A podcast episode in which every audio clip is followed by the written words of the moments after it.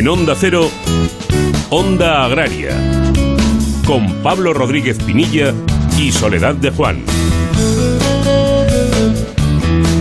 Muy buenos días, bienvenidos a Onda Agraria, donde hoy domingo hasta las 7 de la mañana hablaremos de campo, hablaremos de mar, hablaremos de nuestros productores, de alimentos, de tradición y en definitiva de todo lo relacionado con el medio rural, con el sector primario, con las industrias y con sus protagonistas. Muy buenos días, Soledad. Muy buenos días, Pablo, y muy buenos días a todos los amigos y oyentes de Onda Agraria.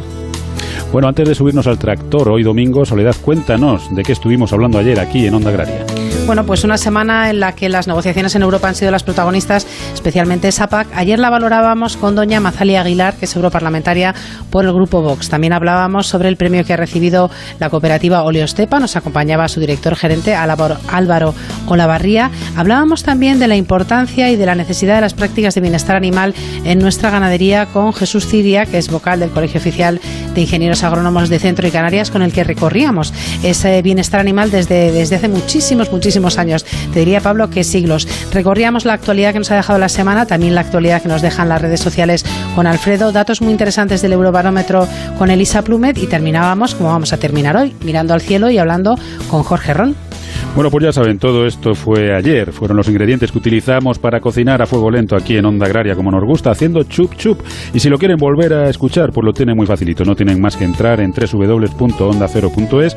Ahí buscan en programas Onda Agraria, pinchan y, y no tienen más que elegir el día que quieren escuchar o que quieren descargar. Ahora sí, Soledad, cuéntanos qué coordenadas le metemos al GPS del tractor hoy domingo. Bueno, pues seguiremos analizando ese acuerdo alcanzado para la PAC esta mañana lo haremos con don Juan Ignacio Zoido, europarlamentario por el Grupo Popular. Vamos a hablar también del sector de los cítricos, sector muy importante, con José Enrique Sanz, que es el director gerente de IGP Cítricos Valencianos. Vamos a hablar del sector del seguro en el sector pesquero. Nos acompañará el director comercial de Murimar, que es Antonio Peñafiel. Vamos a solucionar dudas y consultas que nos envían nuestros oyentes con la ayuda de Celia Miravalles. Vamos a disfrutar del pan esta mañana, Pablo, en España, que bien me sabes, con la ayuda de Marcos Galván desde Onda Cero, Alcázar de San Juan y terminaremos charlando con Jorge Ron sobre el tiempo que nos espera para la semana próxima. Y antes de arrancar, Soledad, cuéntanos cómo pueden los oyentes contactar con nosotros. Pues lo más sencillo, ondaagraria.onda 0.es y también en las redes sociales, en Twitter y en LinkedIn hay que buscar Onda Agraria. Y ahora sí, una vez marcada la linda y reconocido el terreno, arrancamos el tractor, arrancamos Onda Agraria y lo hacemos cosechando la actualidad de la semana.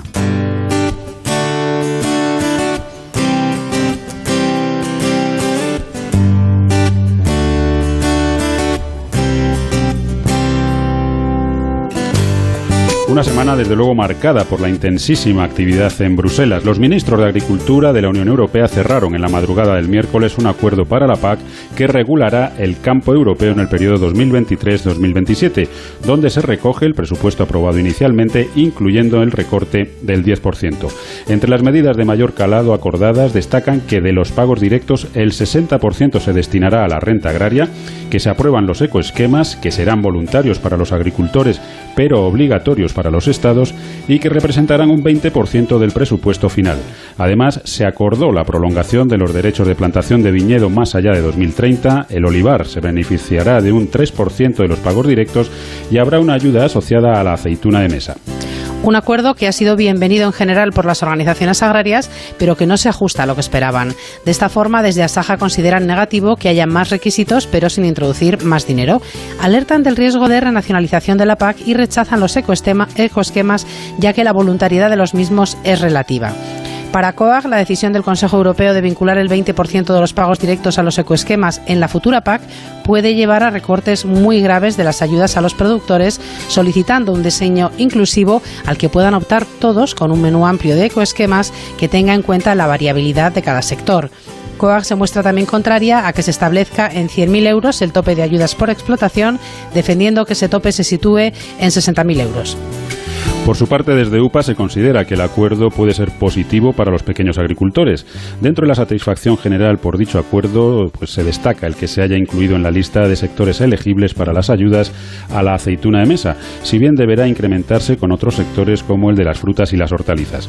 Finalmente, para Unión de Uniones, se han simplificado en exceso y dejado en manos de cada Estado miembro cuestiones importantes como la percepción de quién es agricultor genuino y quién no, o el tope máximo a percibir por beneficiario de 100.000 euros solo de la ayuda básica o la degresividad de los pagos a los mayores perceptores a partir de 65.000 euros que han quedado de aplicación voluntaria para los países con la posibilidad de aplicar incluso reducciones mínimas.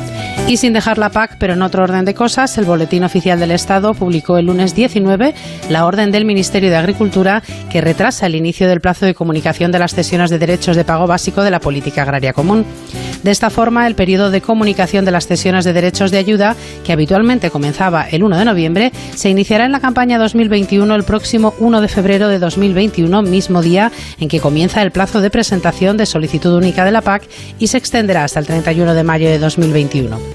La Federación Española de Productores y Exportadores de Frutas y Hortalizas, FEPEX, e estima que el sector no puede asumir el impacto de la salida del Reino Unido de la Unión Europea, el Brexit, sin un acuerdo comercial al final del periodo transitorio, pues supondría tener que abonar 198 millones de euros anuales en concepto de mayores aranceles, situación que aprovecharían competidores directos nuestros, como por ejemplo Marruecos, al vender sin necesidad de aranceles. Cabe recordar que el Reino Unido es el tercer mercado del sector español de frutas y hortalizas frescas, hacia donde se destinaron mercancías por un importe de 1.160 millones de euros durante el primer semestre de 2020, un 9% más que en el mismo periodo del año anterior. Según datos del Ministerio de Industria, Comercio y Turismo recogidos en el informe mensual de comercio exterior correspondiente al mes de agosto, las exportaciones de alimentos, bebidas y tabaco mejoraron un 5,5% en el periodo enero-agosto de este año, hasta prácticamente alcanzar los 33.890 millones de euros. En lo que a importaciones se refiere, descendieron un 3,5%, quedando en 22.308 millones. El saldo importaciones-exportaciones agroalimentarias aumentó un 28,8% hasta los 11.000 1.579 millones de euros, siendo el único de los grandes sectores económicos que aumentó sus ventas al exterior durante los ocho primeros meses del año 2020. La Comisión Nacional de los Mercados y de la Competencia aprueba el informe destinado a analizar la normativa propuesta por el Ministerio de Agricultura para regular la oferta del mercado de aceite de oliva. El proyecto de Real Decreto incluye medidas como la retirada del producto hasta la campaña siguiente, la planificación de la producción mediante cosecha temprana y la regulación del rendimiento de extracción de aceite de la pasta de aceituna. Todas estas medidas, según la CNMC, tienen un impacto potencialmente importante sobre la competencia, por lo que deberán justificarse de forma rigurosa de acuerdo con los principios de necesidad y proporcionalidad máximo, siendo España la primera potencia mundial en la producción de aceite de oliva. Agricultor, ganadero, frente a los riesgos climatológicos de inundaciones, tormentas, sequías, heladas, incendios o enfermedades en el ganado, nada mejor que un buen seguro que te proteja a tu familia, a tu negocio. El Ministerio de Agricultura, Pesca y Alimentación a través de ENESA subvenciona hasta el 65% del coste de tu seguro. Ahora es el momento. Mañana puede ser demasiado tarde. Plan de seguros agrarios. Asegura tu futuro. Gobierno de España. Diego, ¿cómo te ha ido la cosecha este año? Hola Juan, la cosecha ha sido buena y gracias a agrocomparador.com ya estoy recibiendo ofertas para venderla. ¿Agrocomparador.com? Sí. Es una nueva plataforma que pone en contacto a vendedores y compradores de forma directa. Es súper sencillo, gratuito y te asesoran en el precio de venta. Pues tomo nota. Agrocomparador.com. Eso es, agrocomparador.com y sácale partido al campo.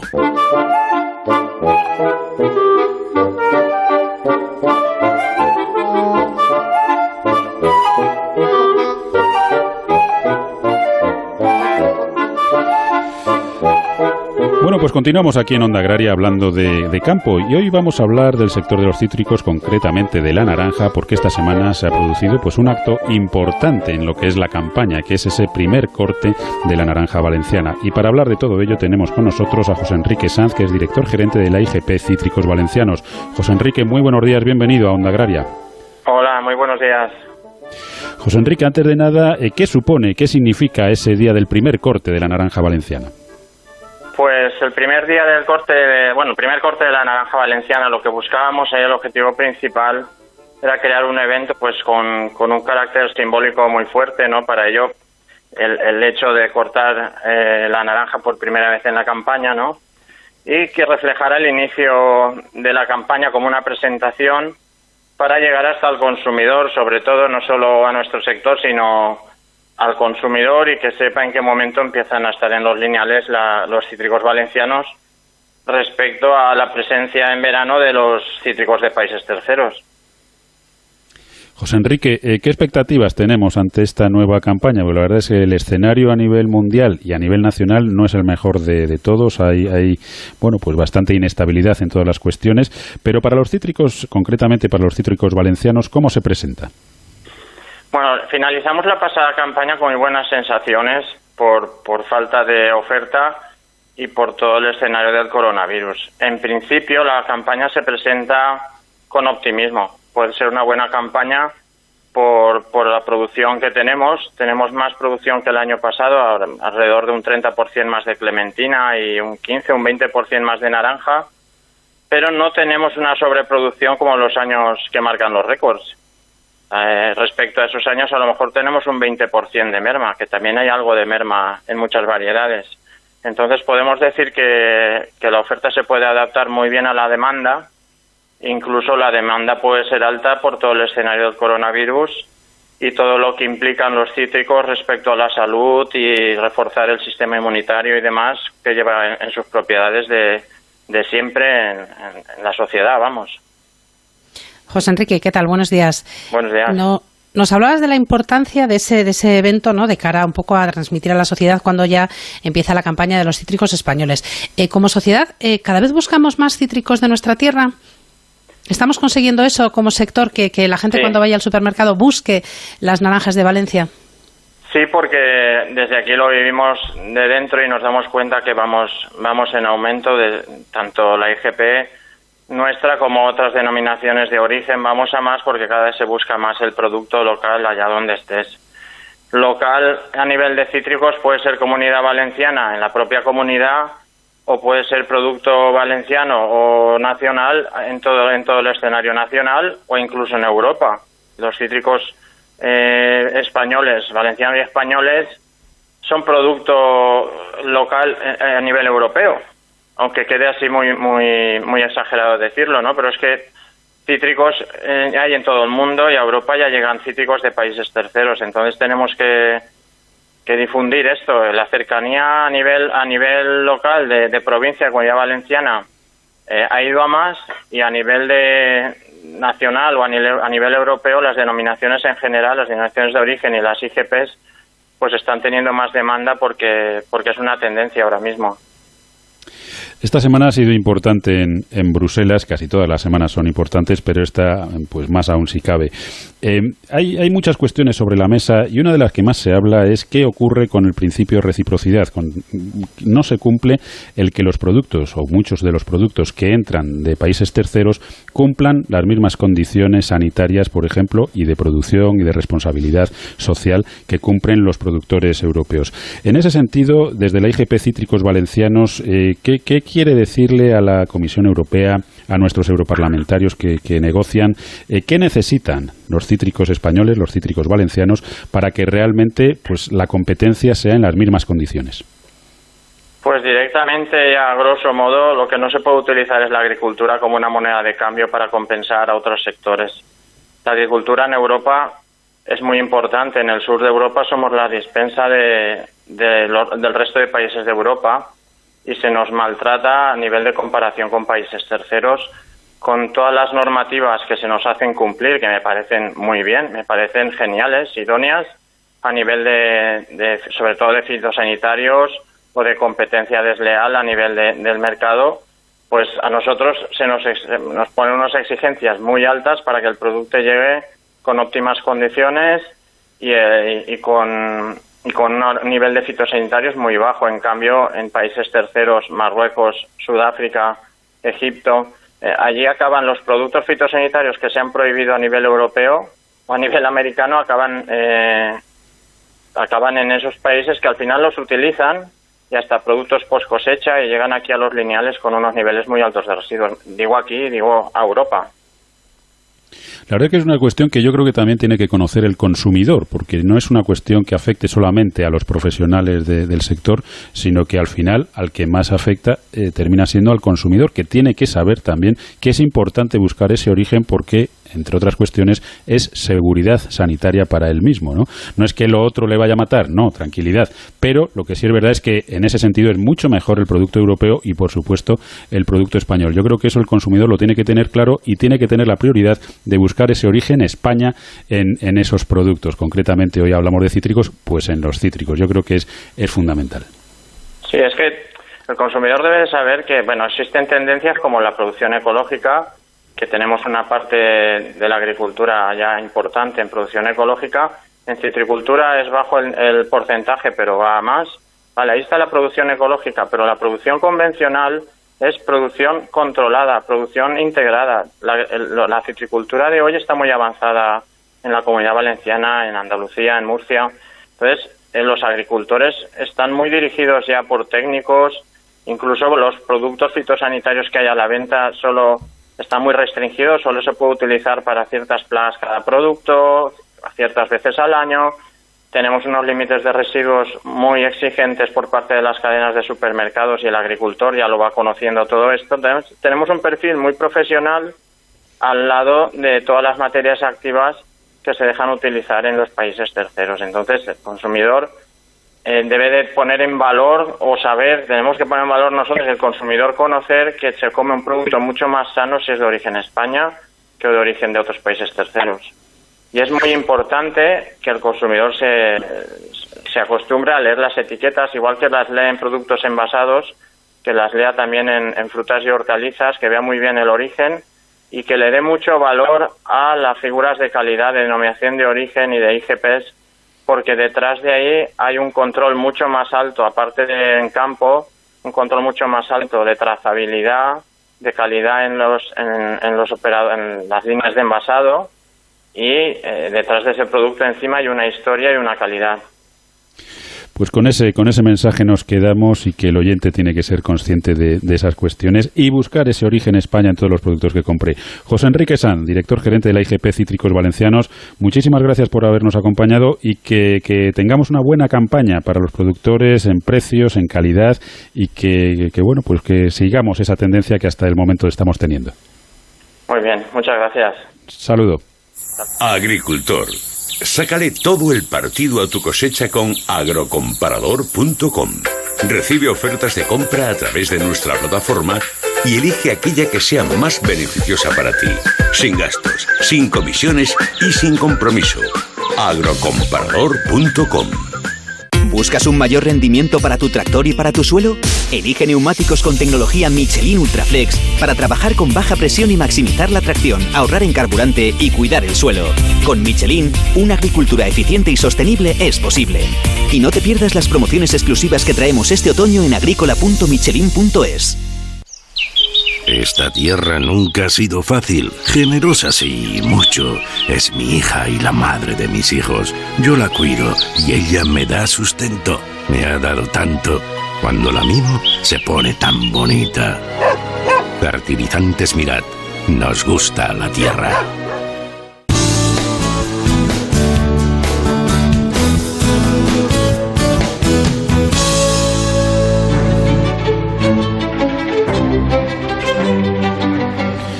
Bueno, ya sabemos que el plan de seguros agrarios de Enesa Soledad nos interesa a todos y conocer las consultas de los oyentes también, así que vamos con ellas. Sí, vamos con ellas, consultas que nos envían a nuestro correo electrónico ondaagraria.ondacero.es y que resolvemos con la ayuda de Celia Miravalles, abogada especializada en Derecho Agroalimentario y además la responsable del blog Nuestro Abogado Responde en Agronews Castilla y León. Celia, como siempre, muy buenos días y bienvenida a Onda Agraria. Buenos días, Soledad, muchas gracias. Hola, Celia.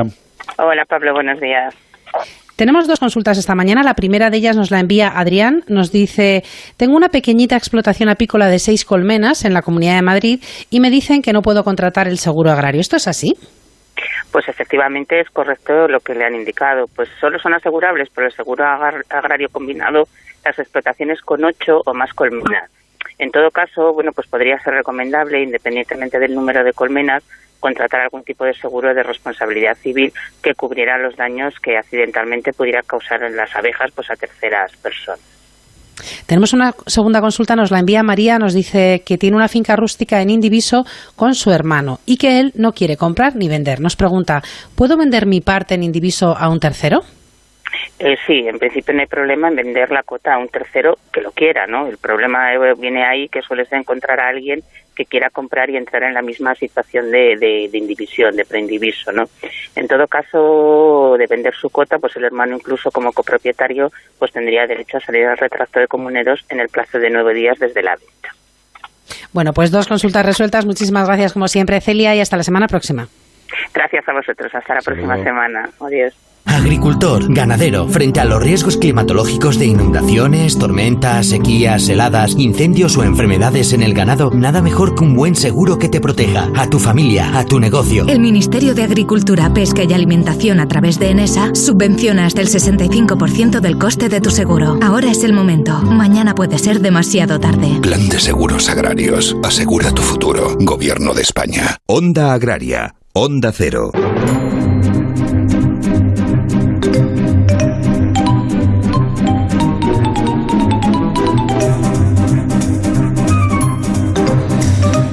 Bueno, Soledad, lo llevamos diciendo todo el fin de semana, eh, una semana muy importante en Bruselas, muy importante ya no solamente en Bruselas, sino para toda la Unión Europea, concretamente para el campo español, para el sector agroalimentario. Negociaciones de la PAC, negociaciones en el Parlamento Europeo y de todo ello queremos hablar con don Juan Ignacio Zoido, europarlamentario del Partido Popular.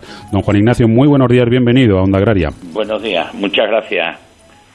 Don Juan Ignacio, decimos una, una semana muy importante, desde luego, porque lo que empieza ya a, acordarse, se le va dando forma a esa PAC que va a marcar el futuro de nuestro campo en el periodo 2023-2027. ¿Qué valoración hacen de, del acuerdo conseguido por los ministros de Agricultura esta semana para, para esa PAC?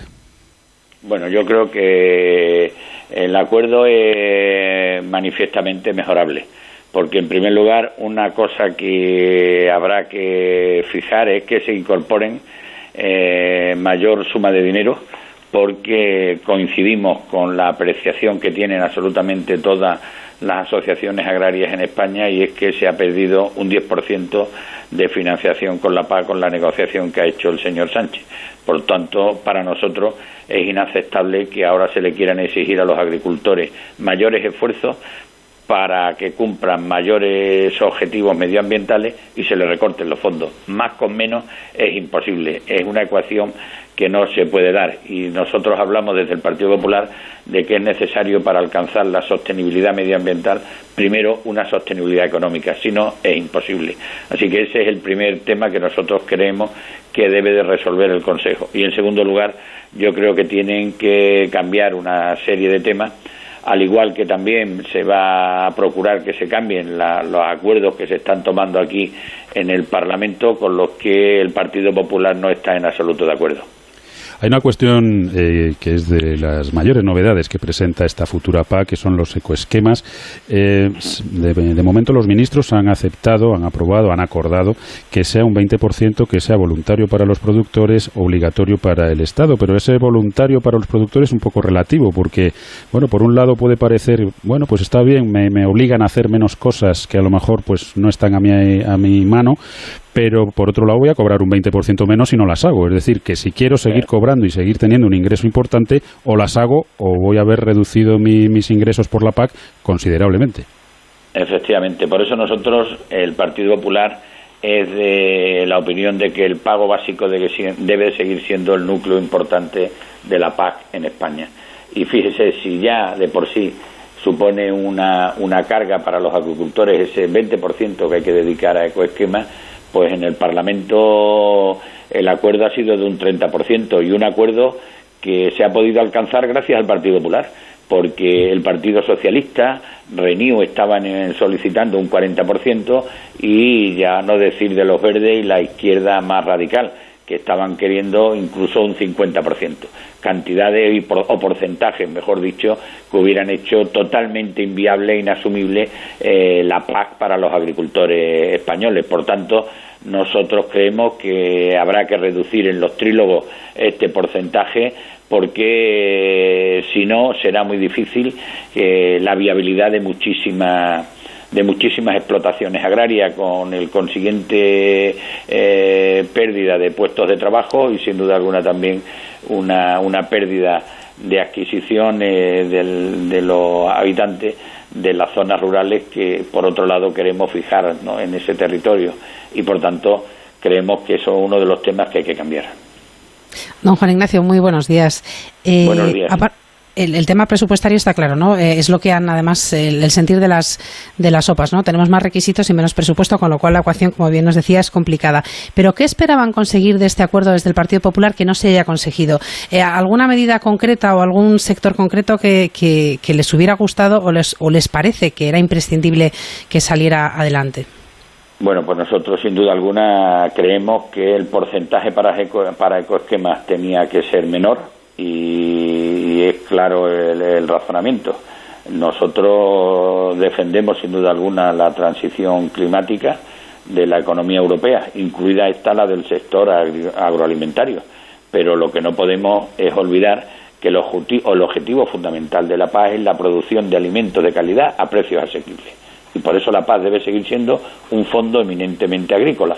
Para fondos eh, de finalidad medioambiental está la ley del clima y vendrán otras legislación como es de la granja a la mesa, la de la, de la estrategia de la biodiversidad, pero que ya haya tantísimos condicionantes en un momento en lo que estamos atravesando una situación de pandemia con unas consecuencias para la crisis económica también para el sector de la agricultura importantísimo. Tenemos ahora enfrente también eh, la situación que se va a producir con el Brexit. Estamos y seguimos teniendo los problemas de aranceles con el Reino Unido, una crisis económica mm, brutal en los países de Sudamérica donde hacemos muchas exportaciones de productos españoles, es decir, que no es el momento para establecer más condicionantes. Por eso nosotros decimos que no era el momento de hacerlo y que había que haber esperado eh, a otros momentos para poder tomar esta, esta finalidad. Por otro lado, también nosotros tenemos una, una diferencia importante en las limitaciones de las ayudas máximas por, por explotación porque nosotros creemos que esas ayudas máximas son las que permiten que puedan eh, contratarse en las grandes explotaciones a miles y miles de trabajadores, miles y miles de empleos, tanto fijos como temporales, que son los que ocupan a aquellos habitantes del mundo rural.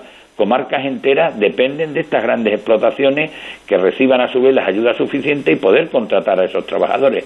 Por tanto, yo creo que, por un lado, eh, las limitaciones que se establecen por el llamado capping y por otro también la falta de la deducción total de los costes laborales que la han fijado en un 50% para el cálculo de las ayudas va a aumentar de una forma automática el desempleo en muchas regiones y comarcas españolas. Por eso también nosotros estamos en contra. Es decir, eh, son argumentos fundamentales que cambian lo que ha sido el modelo tradicional de paz que ha, que ha permitido que en España se modernicen nuestras explotaciones, tanto agrícolas como ganaderas, y que hayamos conseguido pues creo que ser líderes a nivel mundial de las exportaciones y por eso no entiendo que ahora mismo podamos cambiar de una manera radical y en medio de una crisis este modelo que tanto bueno y de calidad ha traído para, para España. Máxime cuando además tenemos que reconocer que tanto agricultores como ganaderos en los últimos años han venido ya aplicando medidas medioambientales para contribuir a frenar el cambio climático y eso también se lo tenemos que reconocer. Nos quedamos sin tiempo, señor Zoido, pero si, si fuera posible en otro momento hablar de esas propuestas del campo a la mesa y la biodiversidad, que sin duda también van a, van a marcar el, pues ya no solo la agenda política en Bruselas, sino el futuro del campo en, en Europa. Yo sí, si nos lo permite, en otro momento le volvemos a llamar, le, le volvemos a atracar un ratito y charlamos de, de todo ello. Estoy a su disposición porque afortunadamente esas dos estrategias que son fundamentales de la granja la mesa y de la biodiversidad no se han incluido en esta PAC porque sin duda alguna como todavía son simples estrategias y no tienen mm, rango de ley pues no pueden verse contemplados fondos aquí porque hubiese sido pues caótico en ese caso. No obstante, son dos estrategias fundamentales que hay que desarrollar, que hay que cumplir, que nos tenemos que comprometer y que tienen que traer fondos necesarios para poder cumplir con esos objetivos por parte de los agricultores y ganaderos. Pues con ese mensaje nos quedamos. Don Juan Ignacio Zoido, europarlamentario del Partido Popular, muchísimas gracias por habernos acompañado y hasta otro día en el que hablaremos precisamente de ello, de esas estrategias del campo, la mesa y de la biodiversidad. Un saludo y hasta otro día. Muchas gracias. Pablo Rodríguez Pinilla y Soledad de Juan, Onda Agraria. De lunes a viernes a las 8 de la tarde, seguimos el rumbo de la actualidad con la Brújula y Juan Ramón Lucas. Con el análisis de todo lo ocurrido durante la jornada. Debates, entrevistas, economía. Un espacio donde se actualizan los titulares del día con el estilo personal de Juan Ramón Lucas. Cercano y directo. Que te acompaña de lunes a viernes a partir de las 8 de la tarde. Pero si quieres volver a escuchar un programa o no has podido oír en directo aquel debate de tu interés, escucha La Brújula a cualquier hora en la web o en la app de Onda Cero. La Brújula con Juan Ramón Lucas. Te mereces esta radio. Onda Cero. Tu radio. Onda Cero. Hemos estado meses confinados. Ya teníamos ganas de salir, de abrazar, de besar de reunirnos con amigos y familia, de celebrar todo lo pendiente.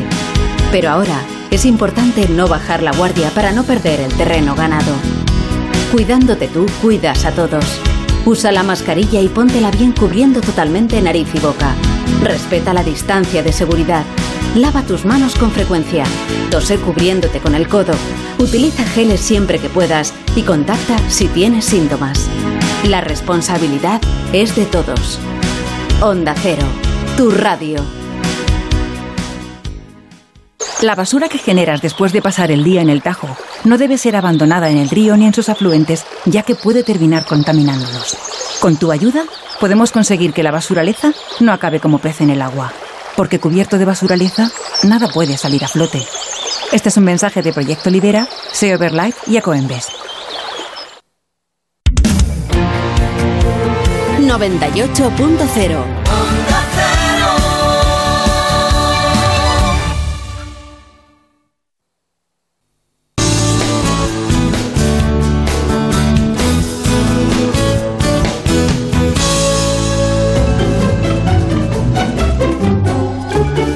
Bueno, pues ya estamos de vuelta. Recuerden que están escuchando Onda Agraria, que están en la mejor emisora posible, están en Onda Cero y estaremos con todos ustedes hasta las 7 de la mañana hablando de campo y hablando de mar.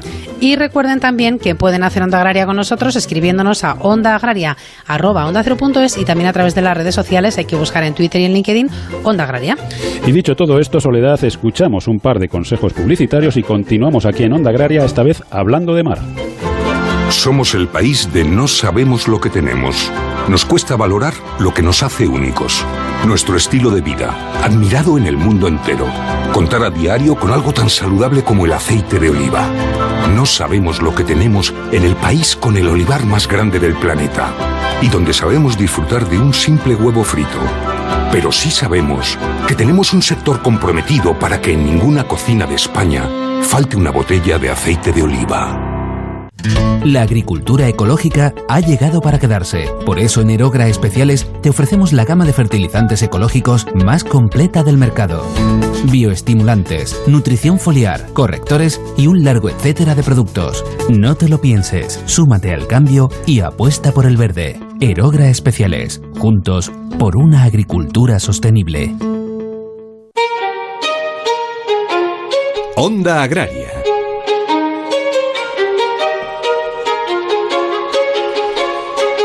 Bueno, por dicho y hecho, Soledad, decíamos que íbamos a hablar de mar y llegamos a la marea, la sección que dedicamos todas las semanas, concretamente los domingos, a hablar del mar, del sector pesquero. Y hoy vamos a tratar una cuestión que yo creo que es muy importante y que no hemos tratado todavía aquí en Onda Agraria, y es el seguro en el sector pesquero. Estamos muy familiarizados con el seguro en el sector agrario y hoy queremos adentrarnos en ese, en ese mundo que da estabilidad, que da seguridad al, al sector pesquero, que es el del seguro, nunca mejor dicho. Para hablar de todo ello, tenemos con nosotros a Antonio Peñafiel, director comercial de Murimar. Antonio, muy buenos días, bienvenido a Onda Agraria.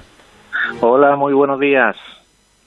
Antonio, decíamos que aquí en Onda Agraria estamos pues eh, muy familiarizados con lo que es el seguro agrario.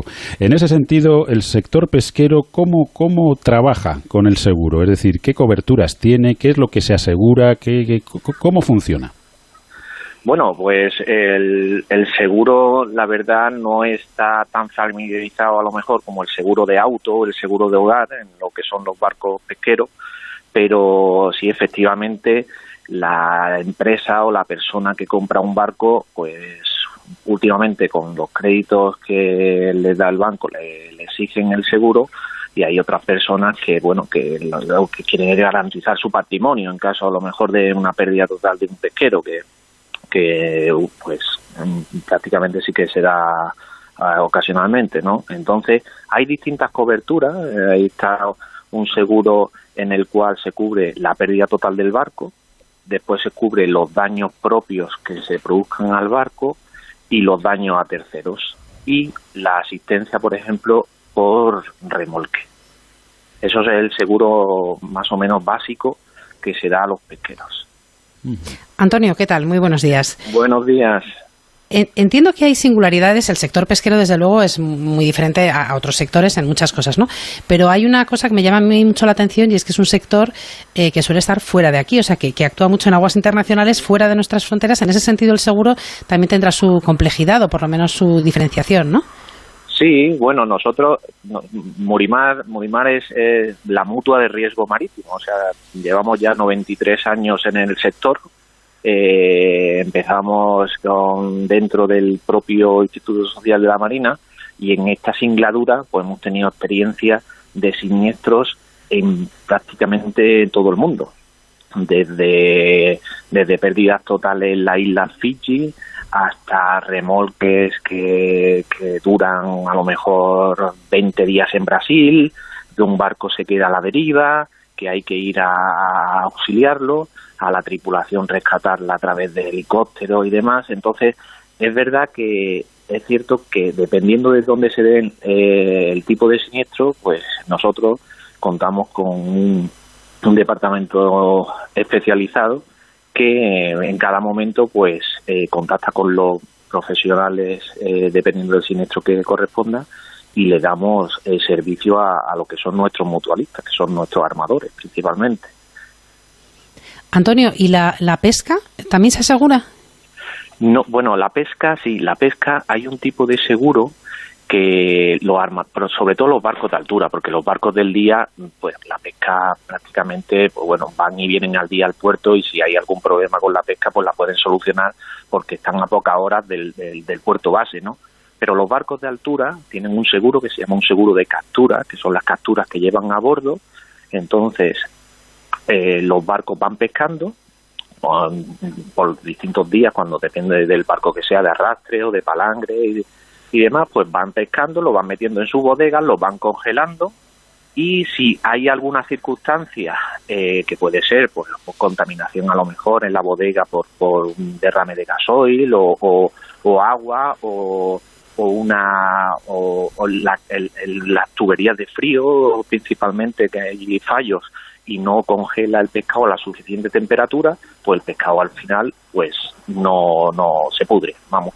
Entonces eso está cubierto por una póliza específica de este tipo de, de, este tipo de, de, de, cobertura. Y, por ejemplo, también hay otra póliza que cuando los barcos de altura descargan en puerto y lo cargan en contenedores, los contenedores cuando llegan a su puerto de destino, ese trayecto también está cubierto porque los barcos al fin al fin y al cabo pues es un capital que tienen importante hay a lo mejor contenedores de 300 400 mil euros que varios contenedores que el barco ha hecho a lo mejor en una marea y si ese eh, al final es la facturación de la empresa si esa si esa si ese contenedor tiene una pérdida eh, el armador no cobra entonces el seguro pagaría y luego repercutiría contra la empresa que ha transportado ese contenedor al puerto de destino. Bueno, la verdad es que situaciones curiosas y situaciones importantes, ¿no? Porque precisamente de ello depende la, tranquilidad y la estabilidad de, un sector que bastante riesgo tiene ya saliendo todos los días al, mar. Antonio, nos quedamos sin, sin tiempo. Em, seguiremos hablando en otras ocasiones de peculiaridades y de cómo funciona el seguro para, para el sector pesquero. Así que enhorabuena por la labor que, desarrolláis y, y, hasta otro día en el que seguiremos conociendo mejor este, este importante servicio. Un saludo y hasta otro día. Pues nada, muchas gracias a vosotros. Buenos días. No permitas que el mal tiempo arruine tu mejor cosecha, ni te arriesgues a que tu ganado corra peligro. No esperes a final del periodo para contratar un buen seguro agrario que te proteja. A ti, a tu familia, a tu negocio. El Ministerio de Agricultura, Pesca y Alimentación a través de ENESA subvenciona hasta el 65% del coste de tu seguro. Ahora es el momento. Mañana puede ser demasiado tarde. Plan de Seguros Agrarios. Asegura tu futuro. Gobierno de España. Somos el país de no sabemos lo que tenemos. Nos cuesta valorar lo que nos hace únicos. Nuestro estilo de vida, admirado en el mundo entero. Contar a diario con algo tan saludable como el aceite de oliva. No sabemos lo que tenemos en el país con el olivar más grande del planeta. Y donde sabemos disfrutar de un simple huevo frito. Pero sí sabemos que tenemos un sector comprometido para que en ninguna cocina de España falte una botella de aceite de oliva. ¿Buscas un mayor rendimiento para tu tractor y para tu suelo? Elige neumáticos con tecnología Michelin Ultraflex para trabajar con baja presión y maximizar la tracción, ahorrar en carburante y cuidar el suelo. Con Michelin, una agricultura eficiente y sostenible es posible. Y no te pierdas las promociones exclusivas que traemos este otoño en agrícola.michelin.es.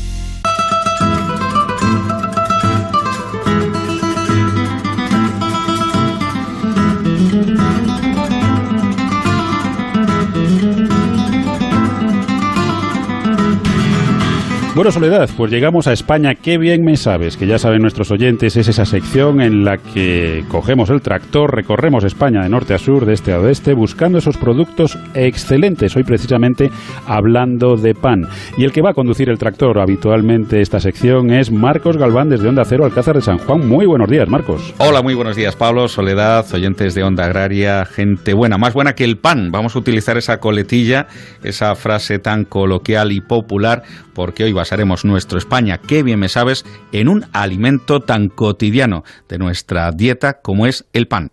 Y es que el 16 de octubre se conmemoraba su Día Internacional con el objetivo de dedicar eh, esa jornada a uno de los alimentos más tradicionales en todo el mundo, así como para dar a conocer su valor nutricional e importancia en la dieta diaria de los seres humanos. Para aprender más de pan, nos hemos marchado hoy hasta Navas del Marqués, en Ávila, donde la panadería La Moderna lleva más de 100 años haciendo uno de los mejores panes de España. Lo sabe muy bien la última generación, Juan Antonio Pérez Toñín, quien explica que aunque sea un elemento esencial en nuestra dieta, últimamente ha descendido mucho el consumo. Pues el consumo en España de la década de los 70 actualmente está en menos de la mitad. Estamos en torno a 30 kilos, 35 por año por persona y hace solo 40 años estábamos en unos 75, 80 kilos anual.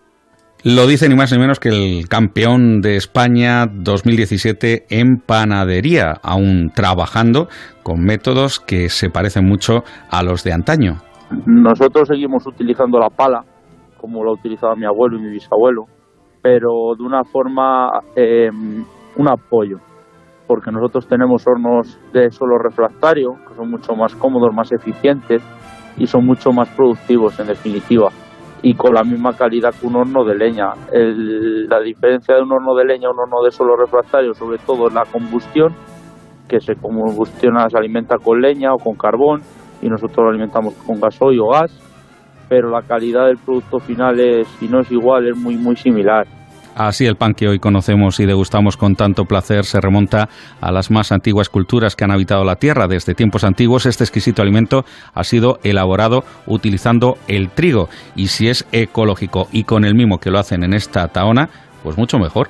Principalmente estamos trabajando con un, con un molino de piedra que se llama Molino de Cerecinos, que está en un pueblo de Zamora, se llama Cerecinos del Campo que es una empresa, no, sigue, no, no deja de ser, aunque sea grande, la industria familiar, de origen familiar, es una sinergia de varios grupos y están haciendo unas harinas de muy, muy elevada calidad con trigos de España eh, principalmente, también la, la espelta asturiana, eh, cogemos de, sobre todo nacional y la verdad es que la regularidad y la proteína de esos trigos son muy buenos. Y es que para su preparación desde tiempos inmemoriales era muy común machacar los granos y que al mezclarse con agua formaran una pasta que luego era usada para fabricar el propio pan. Con el paso de los años, el uso de los nuevos inventos, se pudo procesar el trigo para la fabricación de este alimento en hornos, incorporando otros ingredientes. Pues un buen pan lleva sal, lleva masa madre, muy importante. La masa madre al final es la base de cualquier pan y ahí es donde tienes que emplear la mejor harina para que tenga todos tus panes la misma base. Y ahí es donde estamos usando harinas molidas a la piedra, que tiene mucho más germen, tiene, tiene la cáscara y hace que tenga mucha más fibra y proteína. Entonces le viene bien para la salud, para la digestión, para la descomposición del almidón. La verdad es que es mucho, mucho más, más saludable y poniendo el acento en la masa madre, preguntando a este gran profesional por eh, qué hay detrás de esta coletilla que casi se emplea mucho en el marketing de las taonas de mayor calidad de este país, sepan que no tiene por qué ser una panadería muy antigua para tener los elementos ideales. he hecho no, no hace mucho tiempo, recientemente, una clasificación de las masas madre, diferenciando un poco entre lo que es una masa madre y un prefermento eh, lo que en España normalmente se conocía como masa madre es un prefermento, que es al final una parte del sobrante del día anterior, lo alimentabas con más harina, más agua, sal, levadura y hacías un fermento, un fermento artificial, aunque era natural también a la vez, pero era artificial porque usabas la levadura química, la levadura de panadero. Entonces eso lo llamamos prefermento, que en muchas regiones de España se llama cucharón, en otros se llama viuda, la sobrante, depende de la región de España, se conoce de una manera. Y ahora mismo los panaderos han vuelto a los orígenes, a como lo hacía mi bisabuelo, que era la masa madre, que era lo que se pasaba de, familia en familia, que no se perdía, que era un hongo natural sin levadura artificial y que hacía un fermento, que es como lo que los quesos, las cervezas, tienen el mismo hongo. Entonces nosotros estamos trabajando casi todo el pan con el leven, es la masa madre natural, que es un hongo natural creado por nosotros a base de, de harina, de calidad y agua, y sobre todo tiempo para que fermente y tenga una fermentación láctica. Y eso es muy importante. Luego hay otro tipo de prefermentos como el polis, la viga, la esponja, que son prefermentos porque lleva levadura artificial, como le he dicho y son los consumidores quienes al final eh, deciden las tendencias, el formato en el que les gusta haber presentado y consumir ese pan. Como tenemos mucha mucha distribución por la sierra de, Guadarrama, de Madrid, eh, ahí hay muchos restaurantes que sobre todo quiere bollo pequeño, para lo mejor tiene bodas, celebraciones. Entonces nosotros nuestra gama de productos va desde el bollo pequeño de 100 gramos de ración, de restauración, hasta los panes que estamos apostando plenamente por ellos sobre todo para familias, para restaurantes, sobre todo para que el pan aguante y no tengas que comprar pan todos los días, que ya sabemos que está la gente muy centrada en el trabajo y no puede salir todos los días. Hacemos panes de kilo, o gazas de kilo de cereales, de masa madre 100%, integral de grano completo, ahora que está tan en auge, de espelta, escanda asturiana, o sea, trigo duro, hacemos de todo, pero sobre todo ahora estamos apostando por las hogazas grandes, hogazas de kilo en todos los formatos, redondo, alargado, triángulo, todo lo que nos encarguen también lo podemos hacer. Y el secreto de su conservación, de que se preserven durante días, tiene que ver con la fermentación, algo que no ocurre con ese pan, que no queremos citar marcas ni supermercados, que tiene un aspecto verdaderamente raro si lo comparamos ahora con los matices y textura que nos indica el experto y que en menos de 24 horas ya se pone durísimo, vamos, para tirarlo. Eh, la caramelización de los azúcares, un pan cocido en un refractario de leña y con una fermentación larga, el color de la corteza es un color tirando oscuro, como una madera oscura, un roble, una haya, un color así rojizo. Eh, tiene pompitas por los laterales, una larga fermentación. Tiene la miga, sobre todo la miga es muy, muy esponjosa, con, con un color caramelo, o sea, no llega a ser, nunca sería blanco. O sea, un buen pan con una larga fermentación, la miga, no puede ser muy blanca, tiene que ser un color caramelo. Y la corteza, una corteza gruesa para que aguante bien, y eso es los mayores indicadores que te puedo decir. ¿Cómo le gusta acompañarlo al campeón de panaderos de España de 2017? Esta es la pregunta con la que terminamos cada semana y el invitado se confiesa en cuanto a sus preferencias. Pues a mí, sí, con el cocido, un cocido madrileño, con un caldo calentito, una sopa, pringar bien el pan, una hogaza de estas buenas y comer bien un cachito de chorizo. El pan es que sirve con todo, va bien con todo, estos panes van bien.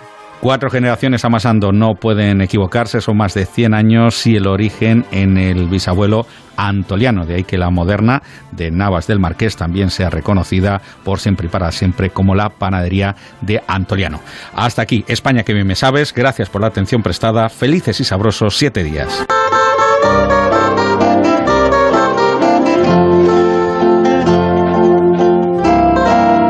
A puntito de terminar el programa nos queda por conocer el pronóstico del tiempo para esta semana próxima, una tarea de la que se ocupa cada domingo Jorge Ron para que todos salgamos seguros al campo. Agroseguro te ofrece el tiempo en el campo.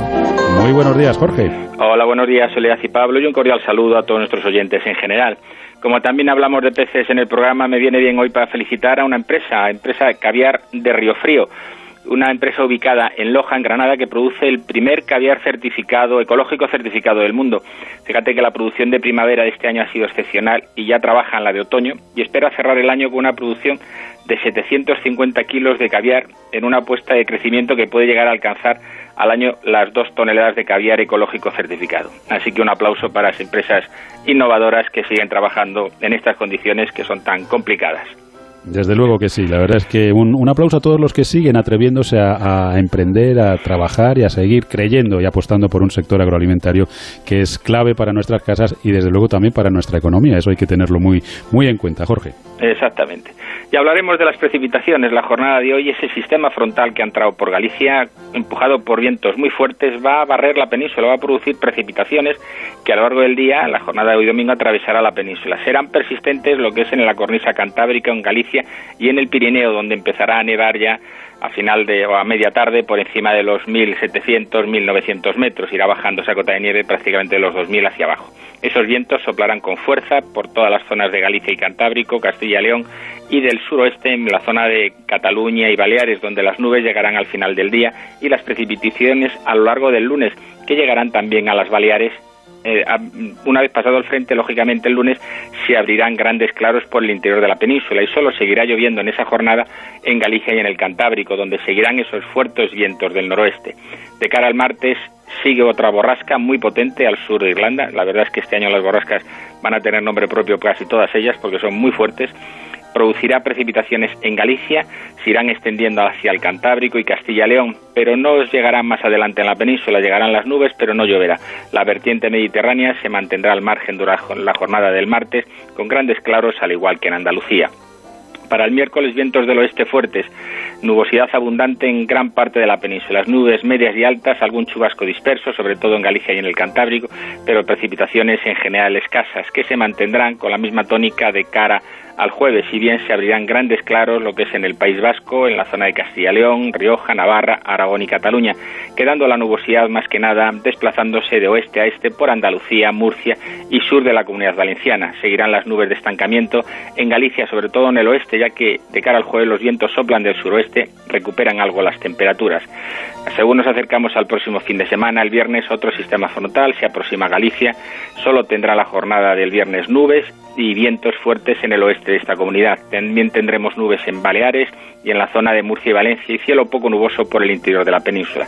Y ya para el próximo semana, el próximo fin de semana muy parecido al de este otro frente por Galicia, un sistema frontal atravesará la península e irá provocando precipitaciones a su paso. Así que como ves, borrascas fuertes en el Atlántico, hoy, hoy por hoy por latitudes más al norte, vientos fuertes la primera mitad de la semana con precipitaciones y la vertiente mediterránea y el sur se mantendrá más estable con temperaturas normales para la época del año. Todavía no aprieta el frío. Bueno, pues hasta aquí las previsiones para estos días. Jorge, que pases un buen domingo y hasta la semana que viene. Hasta la semana que viene y un abrazo. Amaneces antes que el sol y conviertes la tierra en frutos y creas la lluvia y superas plagas y tormentas y peleas contra viento, granizo y cada día empiezas de nuevo. Eres de una naturaleza especial, por eso hay un seguro especial para ti. Agroseguro, más que un seguro. Y recuerden que ahora es el momento de contratar el seguro de hortalizas.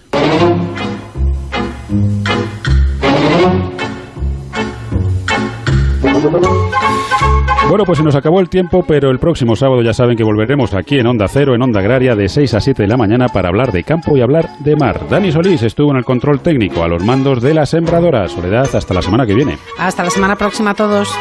Ya saben que Onda Agraria es el programa para los que trabajan en el campo y para los que les gustaría hacerlo. Y no olviden que estén donde estén, díganlo. Yo escucho Onda Agraria. Que disfruten del domingo y que no se les haga muy larga la semana. Hasta el próximo sábado.